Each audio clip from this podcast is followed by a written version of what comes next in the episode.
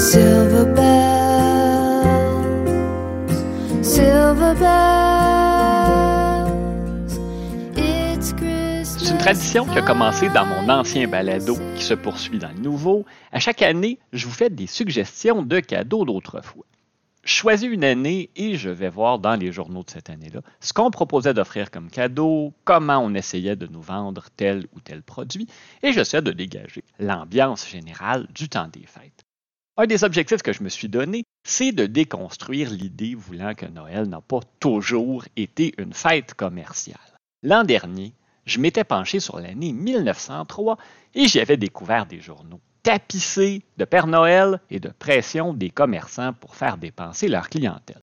D'ailleurs, cet épisode-là sera ajouté à mon balado d'ici Noël. Il s'y trouve peut-être déjà, dépendant du moment où vous m'écoutez. Cette année, j'ai décidé d'aller moins loin. Je vous présente donc mes suggestions de cadeaux pour la Noël, comme on disait souvent autrefois, de l'année 1940. C'est pas une année que j'ai choisie au hasard, je vous donne un peu de contexte. Les années 1930, je vous en parle souvent, ce sont des années extrêmement difficiles. La crise, le chômage, la misère, les gens qui dorment dans les parcs parce qu'ils n'ont plus les moyens de se loger. Nombre de familles dépendent des travaux d'infrastructure lancés par le gouvernement. On parlait alors de travaux de chômage. Mais en 1933, le taux de chômage au Québec va atteindre 27% on ne réussissait pas à lancer des projets d'infrastructure assez rapidement ni en nombre suffisant pour répondre à la demande. On va donc se résoudre à envoyer des chèques aux gens dans le besoin sans rien exiger de leur part, juste pour leur permettre de survivre, et ça, c'était une idée qui semblait jusqu'alors complètement farfelue pour nos décideurs publics. Lorsqu'on tourne finalement la page sur les années 1930, ça se fait quelques mois après l'invasion de la Pologne par l'Allemagne nazie. La crise est en voie de se résorber, mais on était, 20 ans après la fin de la précédente, en pleine guerre mondiale. Les gouvernements, toujours pauvres comme des rats d'église lorsque vient le temps d'aider la population dans le besoin, ont, comme toujours, trouvé les moyens de lever des armées et faire construire navires, chars d'assaut et avions de guerre. J'en arrive à mon année 1940. C'est une année tout à fait horrible pour les démocraties libérales occidentales. Les Allemands semblent inarrêtables. Ils ont conquis le Danemark, la Norvège et se sont assurés de la collaboration de la Suède, officiellement neutre, mais surtout, ils ont envahi les Pays-Bas et la Belgique pour contourner la fameuse ligne Maginot, la ligne de fortification construite par les Français pour protéger leurs frontières avec l'Allemagne, et ont mis la France à genoux en six semaines. La Grande-Bretagne, qui a survécu de justesse à des attaques aériennes incessantes pendant l'été et l'automne, et avec son empire dont nous faisions partie, bien seul face à l'ogre allemand. La question que je me posais, est-ce que les gens avaient le cœur à la fête, aux fêtes, devrais-je dire, en 1940, alors que tout était au plus mal et que dans plusieurs familles, il manquait un fils, un frère, ou peu importe, qui se trouvait dans un camp militaire ou qui avait déjà été déployé en Europe. Déjà en ouvrant l'édition des préparatifs de Noël du journal Le Soleil, on voit que le climat n'est pas le même qu'à l'accoutumée. En page 2, on a un conte de Noël qui s'intitule Quand ça fait boum, qui se déroule sur un contre-torpilleur canadien dans la Méditerranée. Pour Noël à l'époque, comme dans les différentes époques que j'ai étudiées, les cadeaux utiles ont la cote. Mais des fois, j'ai l'impression que les magasins essaient de trop en mettre. Le magasin Polac de Québec nous dit les jeunes sont anxieux de recevoir de jolis cadeaux de chez Pollack. Puis on nous fait une belle liste de ce dont les garçons et les jeunes hommes ont rêvé de trouver sous le sapin lorsqu'ils se sont endormis la veille du dépouillement d'arbres de Noël, des complets en velours ou en laine, des chemises, des cravates, des gants, des mitaines. Je vois d'ici tous les gamins qui ont sauté au cou de leurs parents après avoir déballé un ensemble cravate, ceinture ou mouchoir et bretelles ou boucles.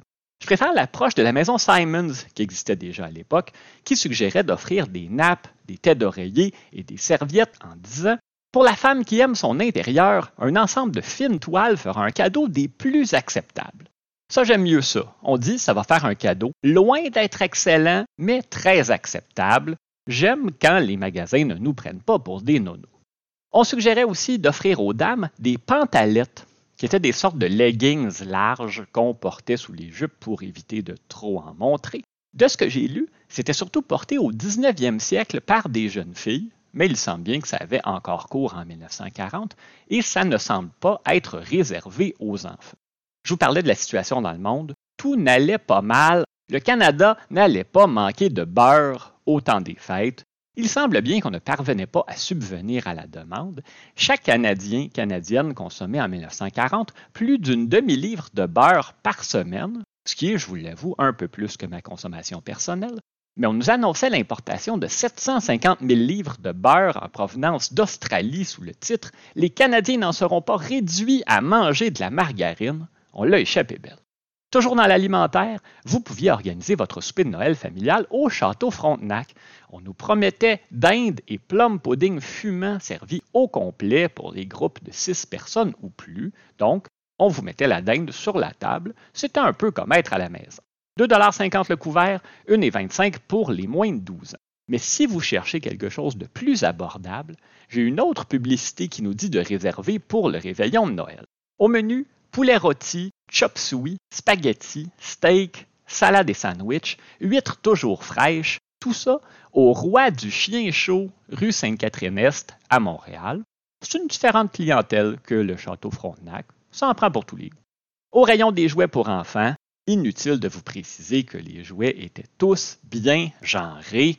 D'un côté, vous aviez des blocs d'architecture en bois, un vrai jouet pour le garçonnet, disait la publicité, ou encore un costume de cowboy. Il était très craquant. Je vous avoue que j'aurais voulu en avoir un si j'avais été un garçonnet dans les années 1940. Est inclus le chapeau, la chemise carottée, la petite veste, l'étui pour le pistolet, le pistolet et même le lasso, un jouet parfaitement sécuritaire, pour 2,50 Et de l'autre côté, ben, vous avez des ensembles à thé, sûrs de plaire à la fillette, des ensembles pour le lavage, pour la pâtisserie avec rouleau à pâte, planches, bol en bois et casseroles émaillées. Mais peut-être mon préféré au rayon des jouets pour filles, c'était l'ensemble à balayer. Balai jouets, vadrouille, époussette, ramasse-poussière et tablier, et ça venait dans une jolie boîte pour 59 sous. Comment résister?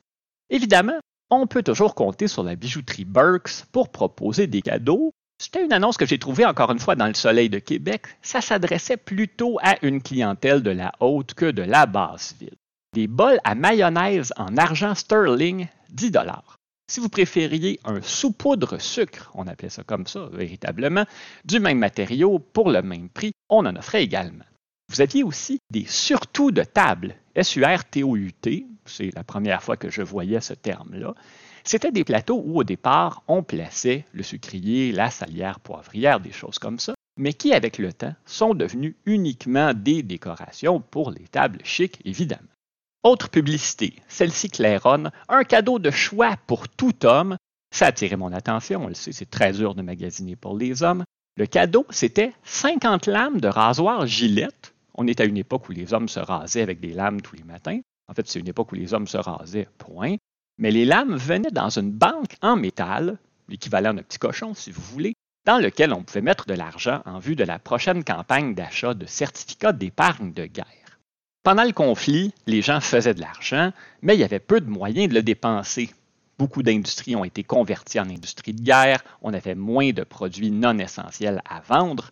On encourageait la population à utiliser ces économies pour se procurer des obligations de guerre, des bons de la victoire, ça portait différents noms, mais en gros, on prêtait notre argent au gouvernement et c'est par ces emprunts qu'un pays comme le Canada a financé son effort de guerre. Les individus et les entreprises canadiennes ont acheté pour 12 milliards de dollars d'obligations pendant la Seconde Guerre mondiale, une somme complètement astronomique. Mais le gouvernement ne se contentait pas d'emprunter à la population, on allait aussi chercher des sommes qu'on n'aurait pas à rembourser avec intérêt par la suite. Les impôts avaient été augmentés significativement lors du budget déposé en juin et des produits manufacturés comme les automobiles, les radios, les machines à laver, les poêles, les réfrigérateurs ont été frappés d'une taxe qui pouvait atteindre 25% Mais la taxe ne s'appliquait pas à ce que les commerces avaient déjà en inventaire. On voit dans les journaux de décembre 1940 de nombreuses annonces comme celle-ci, qui nous vient du magasin La Liberté de la rue Notre-Dame à Montréal, Les prix de toutes les marchandises que nous avons en magasin ne seront pas augmentés et la taxe fédérale de 25% ne sera pas chargée tant que notre assortiment durera. Venez dès aujourd'hui faire votre choix, car une telle occasion d'épargne ne se répétera peut-être jamais. Donc, ce sont quelques-unes des suggestions de cadeaux notables pour Noël en cette Annus Horribilis de 1940, où tout coûtait cher et où on a failli manquer de beurre. Finalement, je ne peux pas affirmer que mon postulat de départ était vrai. L'ambiance était différente en raison de la guerre, mais si les publicités dans certains journaux me paraissent plus sobres que ce que j'avais observé au cours d'autres années, ailleurs, on voit quand même beaucoup de Père Noël et beaucoup d'incitations à consommer. Les gens se préparaient pour plusieurs autres années difficiles à venir, c'est effectivement ce qui est arrivé, Peut-être avait-on besoin d'un vrai Noël pour se changer les idées, pour se préparer à ce qui s'en venait. Faudrait comparer avec d'autres années de guerre, voir si l'ambiance change, par exemple en 1943, alors que les pertes humaines augmentaient rapidement. Mais pour le moment, je me permets de vous souhaiter un très bon Noël 1940 et merci d'être à l'écoute.